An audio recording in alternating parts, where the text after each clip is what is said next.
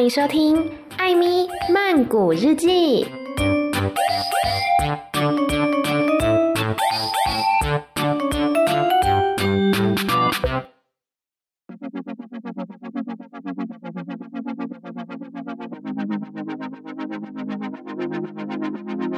迪卡，米娜卡，今天呢是艾米泰日常的时间，要来跟大家分享的呢，是我前几天刚从尖竹问府，泰文的话叫做詹他布里玩回来。我去那边三天两夜。那首先先来介绍一下詹他布里这个地方，它又叫做庄他武里府，就是如果你直翻的话啦。那距离曼谷的话呢，大概是四到四个半小时。詹他布里这个名字，其实在印度的梵文当中，詹他指的是月亮，布里呢则是城市，所以合起来就是月亮之城、月亮之都的意思。所以你走在那个尖竹问府的那个路上，你会看到很多呃他们的那种路牌也好啊，或者是什么指示牌，上面呢都有一个月亮，里面还有一只兔子，就有点类似我们的那种月兔的概念吧。所以像尖竹问府他们的府徽也是一个月亮里面有一只兔子。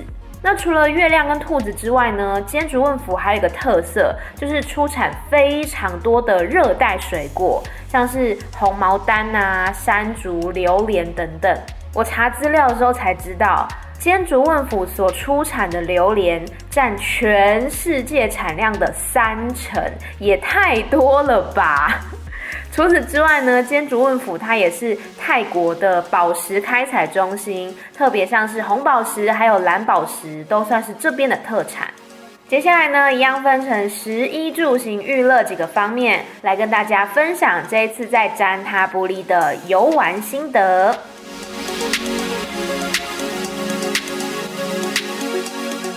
首先呢是吃，我觉得吃我大概就可以讲半集了吧，因为我这次去的重点也就是吃。呃，我主要活动的地方呢是在一个叫做临河老街的地方，临河老街的泰文叫做 Chum Chom Lim Nam。就是在河旁边的一个小聚落。那其实，在拉玛五世的时候呢，已经有部分的中国人跟越南人移民到这个地方，就是 Chum Chon Lim Nam。所以这边呢，就是慢慢的变成尖竹问府它的一个经贸中心。然后呢，也可以在这里看到一些像是有华人色彩，还有越南风情的食物跟建筑等等。像是我有看到很多的那种华人式建筑的庙宇，然后呢，还有我们等一下后面会讲到的一个天主教堂，在这边也都看得到。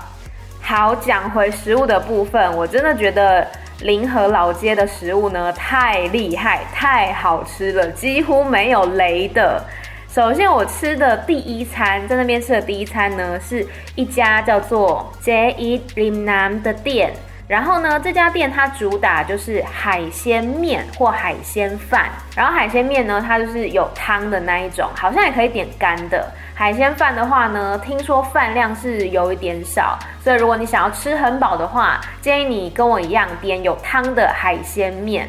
这个海鲜面它厉害在什么地方呢？它除了那个汤头的酸辣程度真的是 perfect，因为像我是不太能吃辣，可是我吃下去呢就会觉得哎有一点点微辣，可是又不会说你知道火在烧的感觉。然后那个酸的程度呢也是非常的恰到好处。但是最重要的是它里面的配料，我的天哪！里面呢有鱿鱼，有虾子，然后呢还有好几块的蟹肉，以及一只螃蟹腿。最棒的地方是它全部都帮你处理好，剥好壳了。除了那个螃蟹腿啦，它就是剩下螃蟹腿前面的一小部分，让你可以很容易的拿起来吃。但其他什么虾子啊、蟹肉，全部都处理干净。所以食用起来呢是非常的方便，完完全全不会沾手。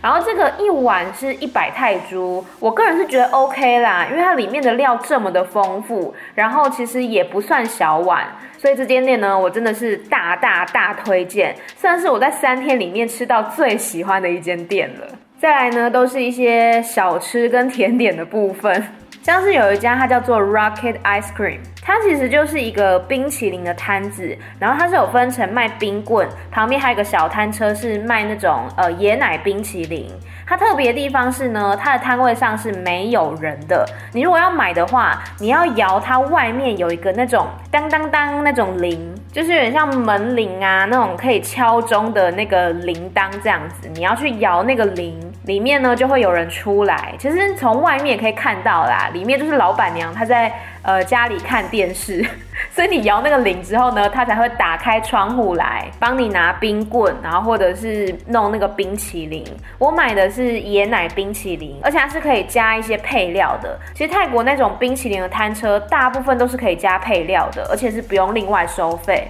例如说可以加像是糯米，然后还有海底椰，还有一些是加仙草，呃，讨厌仙草。还有那些巧克力糖粒之类的，反正就是各式各样的那种小配料，是都不用另外收钱的这样子。然后我买那个椰奶冰淇淋呢，它是两球十五泰铢，而且椰奶味超级香、超级浓、超级好吃。天啊，我这个人真的是很浮夸，但是那个椰奶冰淇淋是我真的觉得很好吃的。就是有一些冰淇淋它会。你知道吃多了会腻，但这个完全不会。虽然它是有奶味，但是吃起来相当的清爽。这家也是大推。然后临江老街还有一摊是卖那个烤香蕉，我的天呐，烤香蕉是我在泰国的点心里面，我个人心中的 top three。因为烤香蕉在台湾我是没有看过啦，我是在泰国才第一次吃到。它就是真的把整根的香蕉拿上去烤，然后呢再切成一块一块的，上面淋上焦糖酱。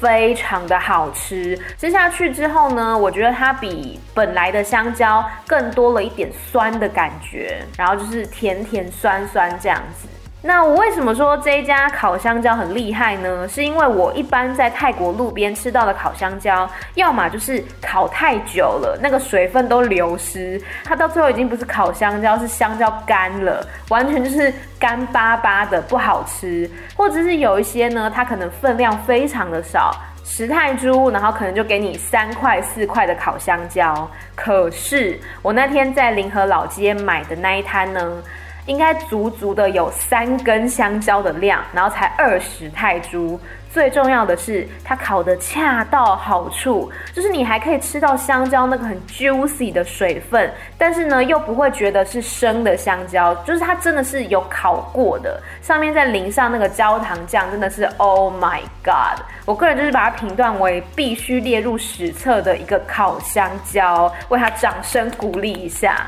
这家店我不太记得它的名字，但我记得它是在临河老街的后半段。反正整条街我记得就一摊卖烤香蕉的啦，就是那一摊就对了。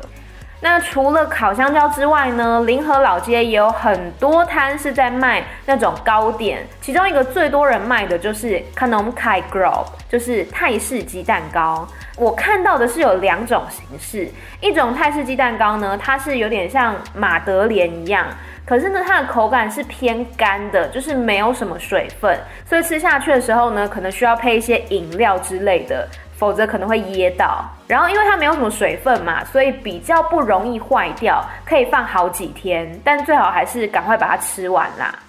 那另外一种鸡蛋糕呢，它是一个很大张的饼。里面就是刚刚讲的那种像马德莲的鸡蛋糕连起来，我不知道怎么描述，就是可以去看我的 Instagram，我有 po，它就是一大张的饼，然后中间烙了几个马德莲。然后我觉得它吃起来呢，是咬下去的时候，你会觉得哦是脆的，因为像刚刚那个像马德莲的，它是吃起来就像鸡蛋糕一样松松软软。但是我刚刚讲的这个像饼状一样的鸡蛋糕，它是有点像饼干的感觉，咬下去的话是脆脆香香的，但是下半部呢依然是鸡蛋糕那种松松软软甜甜的滋味。然后上面还有再撒一些杏仁啊、腰果等等的。我个人觉得它的优点呢，就是不会太甜，然后而且它非常大一个，可以吃够本，但也就是比较贵一点点啦。就一整张饼的话，我那时候买的是五十五泰铢，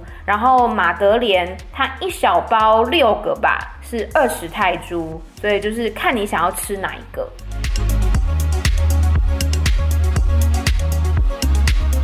另外一个呢是在临河老街附近的一个市场，叫做大兰南铺，就是南铺市场。那这个市场呢，它在早上的时候就是一个菜市场。其实我觉得不应该叫菜市场，就是一个生鲜市场，因为我看那边大部分卖的都是鸡呀、鱼啊、肉类之类的，然后只有一些小摊车在卖食物、卖早点这样子。然后我在那边呢吃到一个，听说是尖竹问府这边的特产，就是油条。而且它油条呢，一个才一泰铢而已，超级便宜。泰国的油条我觉得跟台湾的很不一样，台湾的通常都是那种长长的嘛，然后酥酥脆脆的。可是呢，泰国的油条它是呃吃起来是非常有嚼劲，而且形状是比较小的，它长得有点像那个什么消波块，就是一个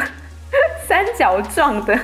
我觉得消波块这个形容好贴切哦，好佩服我自己。对，它就是一个消波块形状的油条，然后小小一个，然后它吃起来嚼劲呢就不是酥酥脆脆的，刚咬下去的时候的确也是酥酥的，但是你越咬的话会发现它里面是很 Q 很有韧性的，可能跟我们台湾的双胞胎比较类似，所以泰国油条呢就是台湾的油条加双胞胎的 mix 综合体。那我为什么说它特别呢？特别地方是在于它的酱料，因为在泰国其他地方的油条其实也是要么沾椰奶吃，要么沾豆浆吃，但是这个地方呢，它竟然沾的是那种。酸酸甜甜的蘸酱，就是你在泰国吃海鲜的时候会吃到那种蘸酱，这就很特别啊！早餐，然后又是油条，结果竟然是蘸一个酸酸甜甜的，有点像是和风酱吗？但是又更清爽一点，所以这个油条呢，我也是觉得蛮推荐的。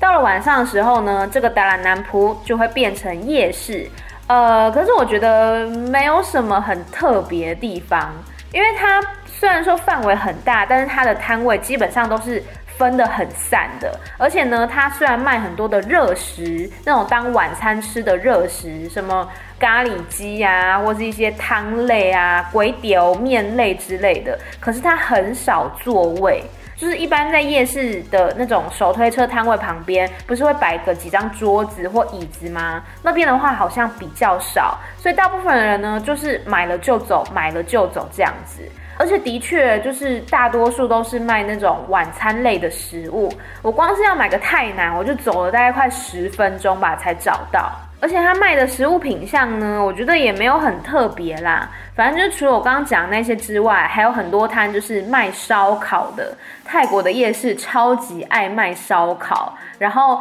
我还是很不争气的，每一次都会买，因为真的很好吃，就它的那个辣酱特别的对我的胃。另外还有就是泰国人非常的爱吃寿司，去哪一个夜市都会看到至少两摊以上的寿司。我有一次真的在某一个夜市，不是在这边，在其他地方的夜市买了寿司，回去吃就拉肚子了，所以就大家保重。然后这个达兰南浦的话，我觉得它有个缺点，就是它的车辆非常的多，所以对于行人来讲呢，是相当危险的。因为它可能在马路的两侧都有摊位，或者说呢，在这个街区跟下一个街区都有摊位，所以行人就是必须要穿越马路嘛。然后那边又没有斑马线，行人就只能自己看着办。尤其晚上的时候，视线不佳，那更是危险。这是真的要特别注意的地方。讲到夜市的话，天主府这边还有一个夜市，是听说最有名、最热门的夜市，叫做 Century Family Night Market。但是我那天去的时候呢，就怎么说，有点失望啦。它外面有一区是露天摊位区，全部都是卖吃的，然后卖的品相呢，比刚刚那个达兰南铺好一点，就是它还有卖一些甜点啊、一些沙拉啊之类的，也有饮料店。然后里面呢，则是室内摊位区。它的室内摊位区就是我最不喜欢的那种空间规划，就是一摊挨着一摊，非常拥挤的感觉。在里面逛就会觉得很肮脏，你知道吗？很压抑的 feel。它的格局跟那个上次在哪里呀？啊？啊，那个海雅和爱的东协夜市有一点像，就是那种室内，然后一格挨着一格，非常拥挤的感觉。然后卖的东西，呃，就是也是一般夜市会出现的食物，只有后面的一小区，大概不到十摊吧，卖一些像是衣服啊、鞋子之类的，但也没有什么太特别的地方。所以我那时候去这个 Century Family Night Market 就会觉得，嗯，有点小失望。最后呢，要来介绍的这个甜点，它叫做奎林。奎林的中文呢，直翻就是猴子的阴茎。这个名字真的不是我乱取的，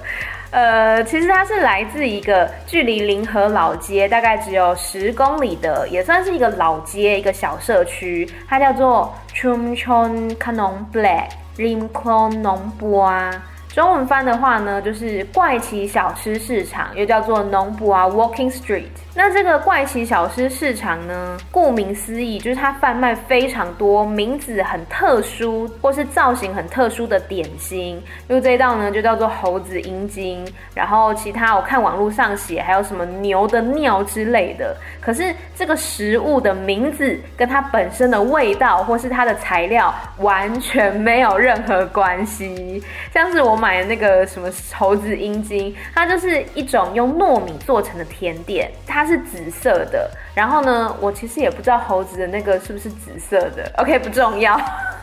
重点是，反正它淋上那个椰奶之后一起吃，就是味道非常的香甜，而且吃的时候也不会太过的粘牙，我觉得还不错。但是呢，因为疫情的关系，我去的时候 n o n b u a Walking Street 它其实是没有开的，所以呢，我是在临河老街那边有一个小摊子，它就有卖这个点心。我想说，好吧，就买来吃吃看，也算是弥补一个小遗憾。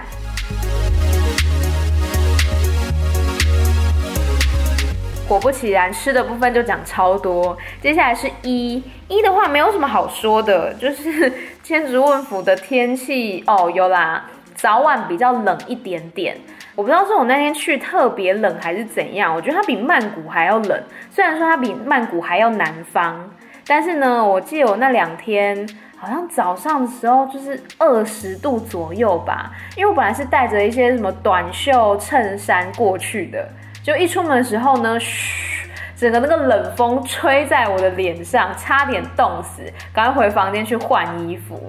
所以衣服的部分，对，好像没有什么好说的，就是去哪里玩都一样啦，都要记得带薄的长袖外套，然后最好可以长裤跟短裤都带，以免呢这个天气有一些变化。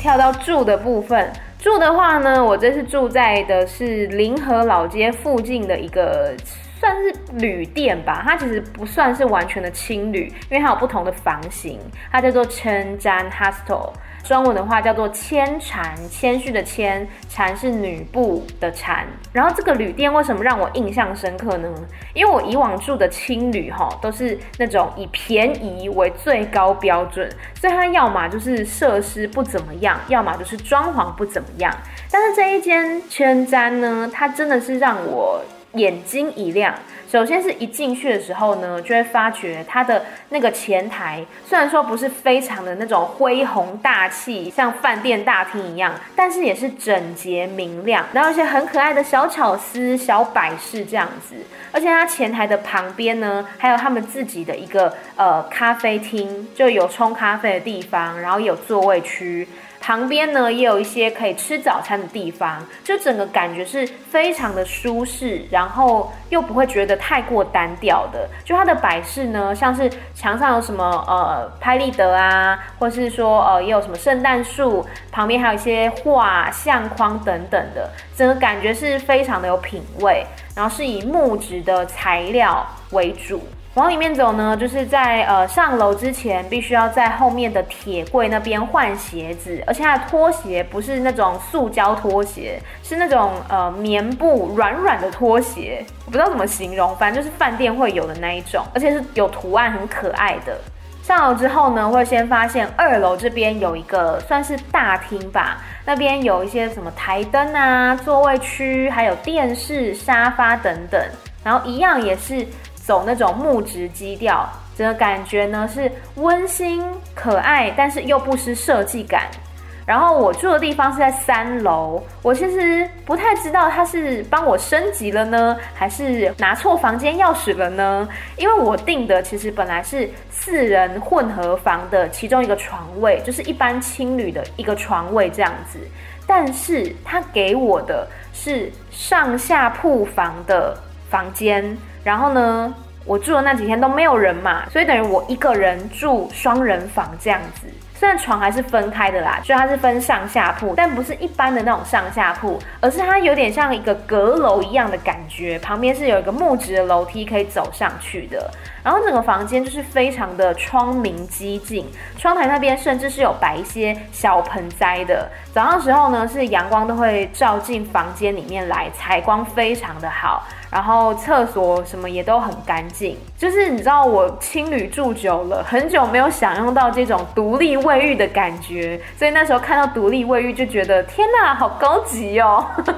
然后而且房间里面也是有有电视啊，然后饮用水什么的都有。总之，我觉得是一间真的住起来很舒适，然后又有设计感，我觉得很漂亮的一个旅店，叫做千山 Hostel 千禅 Hostel。但我还是很想知道，他是帮我升级，还是给我错的房间钥匙？但不管怎样啦，反正我都已经回来了。哦，然后我在这边呢，发生一件事情，就是我那时候。呃，在房间里面，我没有在房间吃东西，但是可能我身上有我买的那个鸡蛋糕的屑屑。结果呢，那天晚上我就被那个蛋糕所吸引过来的蚂蚁大咬特咬。我早上醒来的时候真的吓疯，我床上呢大概至少有十几二十只蚂蚁吧，我就赶快把它全部都弄到床下去。然后最重要的是，就不能让旅馆的人发现。我怕发现之后，就是要缴一些罚金之类的。因为我的确没有在房间里面吃东西，只是身上可能有一些屑屑，不小心挥到床上了。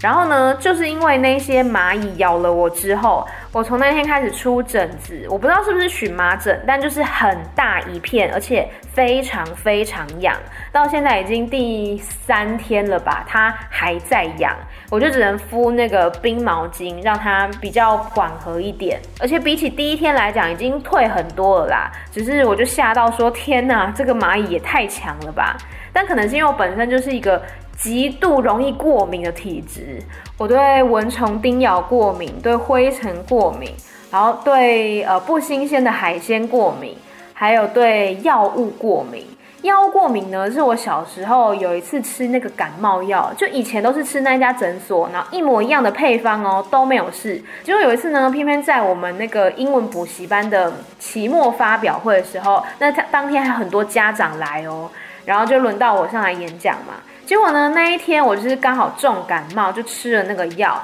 吃下去之后，我的眼睛肿得跟米糊一样，就是完全睁不开眼，只剩下一条线的那一种。因为我本人本身眼睛就很小，平时看起来就很像没有睁开眼了。所以那一天呢，真的是。肿到一个我自己都觉得很好笑的地步，我就顶着那个像米糊一样的眼睛呢，在全部的同学跟家长面前完成了我的演讲。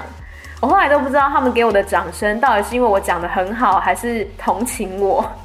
然后这是第一次，因为那时候也不知道是感冒药引起的，就没有想太多。后来呢，是又有一次也是感冒，然后也是吃了同一家诊所的同一个配方的感冒药。结果那一次呢，就比较严重了。除了眼睛肿起来之外，我的呼吸道也肿起来。那一次就是几乎不能呼吸，所以我妈呢就赶快载我去大医院，然后好像打了什么消炎针之类的，就变得呼吸比较顺畅了。我妈那时候还气扑扑的去找那个诊所医生理论，为什么我吃了他的药之后会过敏？但其实我觉得药物过敏这种事真的很难讲啦，尤其是我从小到大都吃他们的药，然后也没有怎么样，就是某一次之后突然就过敏了，所以这也不能怪医生。只是呢，我到现在还是没有弄清楚到底是哪一个成分让我过敏。所以每一次我就是感冒去看医生的时候，医生问我有没有药物过敏，我就说有，但是我不知道是什么成分。然后我就跟他描述说我吃了眼睛会肿起来，呼吸道也会肿起来。然后医生其实也大概知道说有哪一些成分的药是可能比较会有这种过敏现象的，然后他们就不会帮我配那些成分这样子。所以从那之后就没有药物过敏过了。食物过敏的话呢，是呃，我吃到像虾子，我不能吃太多。虽然我很喜欢吃虾子，我真的很喜欢吃海鲜，可是我记得有一次，我好像是跟我朋友吧，在日本，然后吃了那个虾子，不知道是不新鲜还是吃太多尾，我吃的应该也只有五尾六尾吧。之后呢，一样的状况，我的眼睛也是开始肿，然后全身也是开始起一些红色的疹子，把我朋友吓疯了。还有后来就没什么事啦，休息一下就好了。所以我就觉得，天哪，我的那个体质到底为什么这么弱啊？非常容易过敏。还有像是一般那种什么季节性的过敏性鼻炎，那个就不用说了。每次只要换季的时候呢，擤鼻涕擤到疯，都很想要立刻把鼻子切掉当佛地魔。对，所以这一次呢，出这个荨麻疹，我也是不太意外啦，又拉回来了，讲了一大堆有过敏的事情。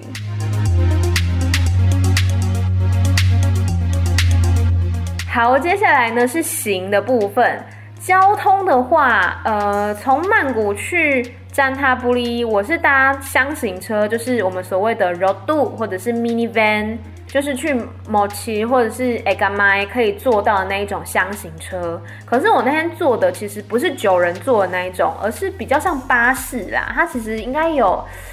十多个座位吧，可能是因为它距离比较远，所以一次要载比较多人才划算。总之呢，我就坐这个小巴士到占他布里，来回的话都是两百泰铢，车程大概是四个小时到四个半小时左右，非常的久。中间会在那个休息站放你下来上厕所或是买东西吃啦。但是因为最近疫情的影响，所以其实在很多府呢，它都有一些进出的管制。像我们这一种就是旅游的车子要进入其他府的话，一路上呢，我们是被拦下来两次，就是他现在都设有那种检查站，检查站的人呢会请乘客还有司机下车来量体温，然后还有帮你的手呢喷上消毒酒精或者是呃洗手液等等的，然后也会检查说大家有没有都戴口罩，有没有都系上安全带。我觉得这样蛮好的，就是防疫嘛，让大家呢在这个长途跋涉的旅行当中呢，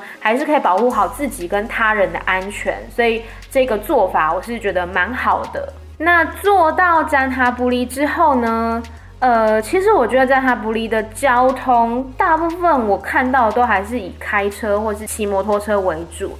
很少很少计程车，真的很少。我现在想一想，我好像在。那附近那三天没看到什么计程车哎，可能是因为那边也算是比较怎么说老街的感觉，计程车也比较不会在那边开来开去。然后像我呢，因为第二天早上有个行程是要去挖宝石，挖宝石等下后面会详细介绍。总之我是一开始是叫 Grab 过去，我从临河老街坐到挖宝石的那地方，大概是。十二公里左右，然后是收一百二十泰铢这样子。结果呢，要回来的时候没有半台计程车，因为那个挖宝石的地方，它本身就是在一个相当偏远的林子当中，就附近都是什么果园啊、草丛之类的，就是非常非常的偏僻的一个乡间小路。所以呢，不要说计程车了，连 Grab 都叫不到。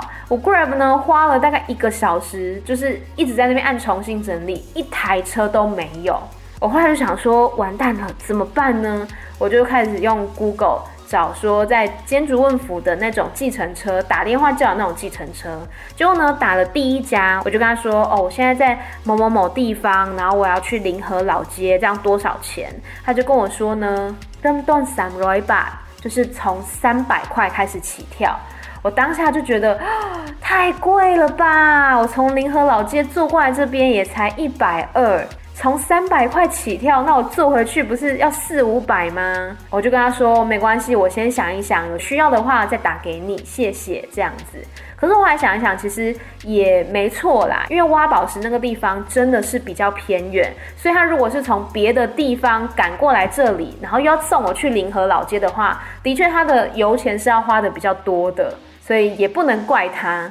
然后呢，我又打了第二家，第二家呢，他说一口价四百，我就想说，刚刚那个从三百起跳，那坐回去可能超过四百，那这个一口价就是四百，而且那时候已经过了一个多快两个小时了，我就觉得不行，我一定要赶快回去了。我就说好吧，好吧，然后呢就加了 Line，因为他不知道我说的我的所在地在哪里，我就传了我的定位给他这样子。然后过了半个小时之后，他都还没有来。我就传讯息问他说：“屁有条奶咖，就是大哥，你现在在哪里？”他就说：“哦，他把车子借给他朋友，然后朋友呢，现在去载客人，还没有回来。”我心里就 always 说：“那你刚接我的单是在跟我开玩笑吗？” 我就问他：“那还要多久？”他就说他也不确定。我我当下真的超级傻眼，然后我就说，你那边来了，我说那那那这样子的话就不用了，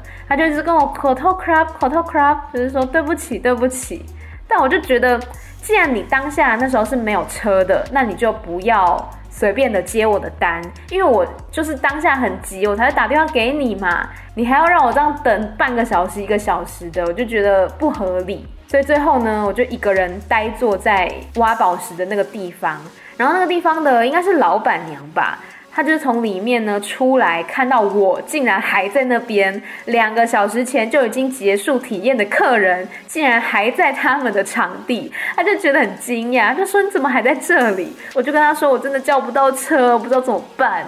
然后呢，这个姐姐真的是人超级好，她就说她刚好有一个朋友。在他们场地附近而已，然后现在呢要进城，就是要到临河老街那边去。他说他请他朋友载我，我当下真的是觉得天哪，妈呀，我遇到救星了。后来呢，我就真的搭上了那台车。那个姐姐的朋友呢是一个大哥，人也非常好，一路上就是很亲切的，一直跟我聊天这样子。而且呢，最后抵达临河老街的时候，他就下车告诉我说，我要去的那一家店怎么怎么走。然后我这时候就拿出了一百块，我就跟他说，虽然只有一点点，但这个是我的心意，请你收下。他就一直跟我说，不行不行不行，我不收不收不收。我就说，那你就把这个当油钱好了，请你一定要收下。他说不收不收不收。然后边说呢，他就是边摆手，赶快逃进他的驾驶座里面。然后要离开之前呢，他还摇下车窗来跟我说。口嗨三农呢，就是祝我玩得开心这样子，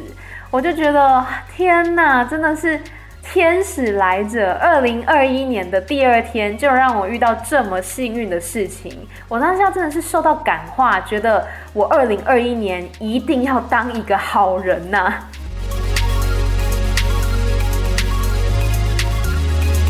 最后呢，就是娱乐的部分。娱乐的部分其实我也没有玩到什么，因为我大部分时间呢都是在吃。第一个点的话，当然就是临河老街啦。临河老街呢，除了有很多好吃的食物之外呢，它其实有很多漂亮的壁画，然后还有一条河嘛，你是真的可以走到那个河的旁边，就它旁边都会有一些小小的码头这样子，你可以在那边吹吹风啊，然后看看一些河边的水上人家之类的，还蛮悠闲的。除此之外呢，哦河老街有很多我觉得装潢很漂亮的咖啡厅虽然我没有走进去啦但是我觉得从外表看起来就觉得诶蛮有意思的。所以下次如果有朋友来占他不利的临河老街可以走进这些咖啡厅来看看。因为从外表看起来呢都还蛮漂亮然后风格呢也都蛮有趣的。这个是临河老街。另外呢，就是在这边有一个很有名，我前面有提过的教堂，它叫做圣母无原罪教堂。然后据说它是泰国最大规模的一个法式建筑，也是历史最久的天主教教堂。它最一开始是建立在十八世纪，后来因为战争关系，所以呢有经过多次的重修重建。目前看到的教堂是在一九零四年的时候修缮完成的。然后这个教堂呢，它是属于哥德式的建筑，据说里面有部分的材料是从欧洲运来的。然后里面像是什么天花板啊、玻璃跟圣母像，还有镶嵌上我们刚刚讲的尖竹问府的特产，不是红毛丹，不是榴莲，是宝石，所以看起来呢闪闪发亮。听说这也是世界上唯一一尊有镶嵌宝石的圣母像。可是自从疫情爆发以来，这个教堂呢就暂时关闭了，所以我那天也是只有看到外部的建筑而已，觉得蛮可惜的。不过其实呢，在临河老街跟教堂中间，其实有一座桥是可以直接走过去的。然后在桥的这一岸呢，拍对岸的教堂是蛮漂亮的。所以如果要拍照的话，我推荐是可以在临河老街旁边的那个桥去拍照。除了教堂之外呢，在菁竹问府这边还有很有名的郑信王庙、菁竹问府的城市之柱以及城隍庙等等，他们是在同一个地方。我那天去的时候呢，看到这个香火非常的鼎盛，听说在地居民呢相当的尊敬郑信王，然后更有人说，如果你没有来过郑信王庙，就代表你没有来过菁竹问府。怎么各个地方都很喜欢有这种 slogan，好像恐吓大家一定要去这些地方似的。另外呢，在尖竹问府，听说还有个庙是泰国人心中非常神圣的一间庙宇，叫做考基恰古。然后呢，它一年当中只开放两个月，而且呢，在这两个月当中，每一年来参拜、来朝圣的人次高达两百万人。不过呢，它的交通是比较不容易抵达的，所以有兴趣的话呢，可以自己上网搜寻一下，就是泰国人心中呢一个很神圣的佛山这样子。另外，听说在菁竹问府呢，也有一间蓝庙，叫做瓦巴南坎努。我看图片呢，它是白色跟蓝色交错的一间庙，然后呢是被誉为像青花瓷一般美丽的一个蓝庙。但是因为它离我住的地方比较远，而且呢，说实话，我觉得在清莱的蓝庙已经是我心中的 number one，没有人可以超越它了，所以我就没有过去菁竹问府的蓝庙看看了。再一个特点呢，就是在菁竹问佛，刚刚讲过，他们是出产宝石嘛，所以呢，在每个周末的时候，这里呢就会有一个宝石市场，聚集了非常多准备交易的商人，然后他们买卖的呢，不是我们在那种金楼银楼看到的闪闪发光那种已经打磨抛光的宝石，比较多的是那种原石，还没有经过雕塑成型的。而且呢，也不是说一定要在什么很气派的建筑物里面谈生意，没有，就在路边一张小桌子、一台计算机就可以做生意了。那我去的那一天呢，虽然说宝石市场是有开放。它其实也不算是开放，它就是一群人，他会聚集在那一带的地方，然后你就看到到处都有人在做生意这样子。但是因为疫情影响嘛，所以做交易的人就真的没有那么多，只有小猫两三只而已。我就对着呢骑楼底下的正在做交易的一对叔叔拍了一张照片，然后拍完之后呢，其中一个叔叔就招招手叫我过去，他可能看出来我是外国人，所以呢他就开始用英文跟我对话。他就跟我说，Here sell gem。他说这里卖宝石。我就说，Then no money point 呢？我就说，可是我没有宝石诶。他就说，No problem，I have。没关系，我有宝石。Then no money 能对？我就说，可是我也没有钱呢。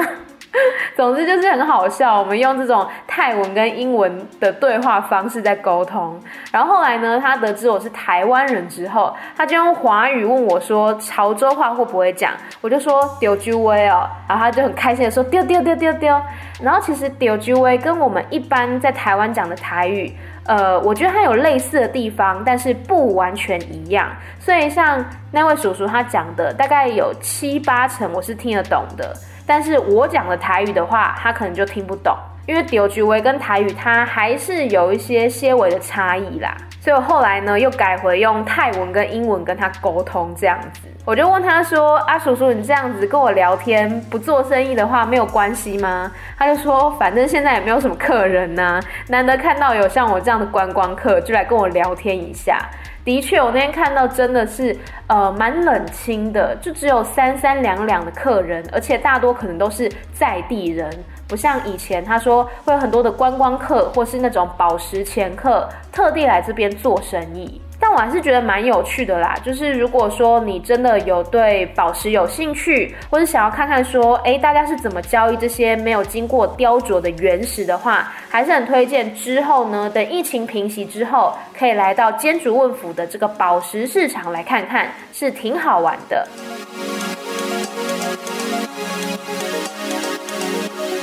最后呢，是我这一次的行程当中唯一一个真的有在玩的地方。这个地方呢，就是我刚刚讲挖宝石的那个场地，叫做 Boploy Lepet。它其实是一个呃，我觉得蛮复合式的地方。就它里面有卖咖啡，然后也有民宿，然后也有一些知识的教学等等的。然后呢，它最棒的地方是，除了展示宝石挖掘的过程之外，它也让观光客有机会可以自己下到这些宝石的矿坑里面来体验。然后，因为宝石矿坑里面它是有水啊、有泥土之类的，所以他们很贴心，还要准备衣服让大家来替换。总之呢，我跟着一个工作人员，一个弟弟来到了宝石坑，我也不知道是不是这样称呼啦，反正就是那个矿坑。我就看到呢，他们先在那个坑啊，那个坑大概是地底下四到五公尺左右，所以是要爬梯子下去的。他们现在坑里面呢注水，但是不是注到满哦，就是让水面大概上升个几公分吧。主要功能呢是让表面的那些土石软化。然后之后呢，我们就踩这个梯子下到这个坑当中，用铁锹把土石挖起来，装到水桶里面。我看那个弟弟呢，一开始呢很迅速就挖了整整两桶，然后他们再用绳子把桶子给吊上来。但是我实际下去的时候，我才知道水非常的冰，然后呢铁锹很重，土石也很硬，完全就不是看起来的这么容易。我就非常用力的在那边挖那些土石，把水桶装了八分满之后，我就没有力了。我就对上面的那个老板娘姐姐说：“啊，呀变康瑞个样呢？”我就说：“想要当有钱人还真是不容易呀。”然后挖掘完宝石之后呢，我就跟着那个弟弟还有老板娘走到了一个小推车旁边。那个小推车底下是呃像网状的那一种构造。所以呢，弟弟就把刚刚挖到那些土石全部都倒到小推车里面，并且开始在上面用水管清洗这些土石。那附着在那些土石上面的泥水，就会顺着我刚刚讲的那个网状构造向底下流去，这样子。所以这个步骤呢，就叫做淘洗，淘洗这些宝石。淘洗的过程呢，蛮有趣的，就很像在寻宝，因为大多数都是一般的石头、一般的泥块。但是呢，那个弟弟真的很厉害，火眼金睛，他一下子就看到说，哎，这一块是黑色的宝石，这个是绿色的宝石，蓝色的宝石。那其实在我看来呢，它跟一般的宝石是有所差异的。就是一般宝石它是亮亮的嘛，因为它是经过打磨抛光之后。但是呢，它跟一般的石头也不一样。就一般石头它是没有光泽的，但是这种原石它是有一点点光泽，然后颜色呢也是明显比较深的，所以还是可以看得出来哪一些是一般石头，哪一些是宝石这样子。我就看弟弟找到好多个宝石，我就想说不行，我也要找一个。然后呢，我就在泥石当中看到一个有一点硬硬亮亮的东西，我就把它拿起来，很兴奋的问弟弟说：“啊，你破一下买？”我就说：“这是宝石对吧？”弟弟就很尴尬的说：“买下 crappy，啊你买 crap？” 他就说呢：“不是的，姐姐，这个是木头啊。”我当时就觉得好糗哦。但我后来还是要找到一小块啦，一小块黑色的宝石这样子。最后呢，弟弟他就把他淘洗出来的这个七颗宝石，还有我发现的那一小颗，全部都洗干净之后，装到一个小盒子里面，让我带回去。然后你知道吗？整个体验就是下矿坑挖泥石，然后还有淘洗宝石，这全部的过程体验只要一百泰铢，也太便宜了吧！听说他们就是希望可以推广观光啦，让更多的游客呢知道说尖竹问府有这样子的一个活动，就是挖掘宝石的体验。所以之后有机会来到尖竹问府的朋友呢，我推荐一定要参与看看这个活动，特别是小朋友啦，小朋友应该会玩得非常的开心。好啦，以上呢就是这一次在尖竹问府游玩的一些心得，非常的快乐。但最近因为泰国又爆发了第二波的疫情，诶，所以之后也不晓得还有没有这样的机会可以出去玩啦。就是且看且玩且珍惜，不要忘了来 follow 我的 Instagram Amy 太太 A M Y T H A I T H A I。那另外呢，还有 Podcast 本身，艾咪曼谷日记，在各大平台，不管是 Spotify、Apple Podcast、Google Podcast、KKBox Podcast，还有 First Story，通通都听得到。欢迎大家也可以订阅哦。好啦，每周一、三、六的晚上十点钟，艾咪曼谷日记，再见啦，拜拜。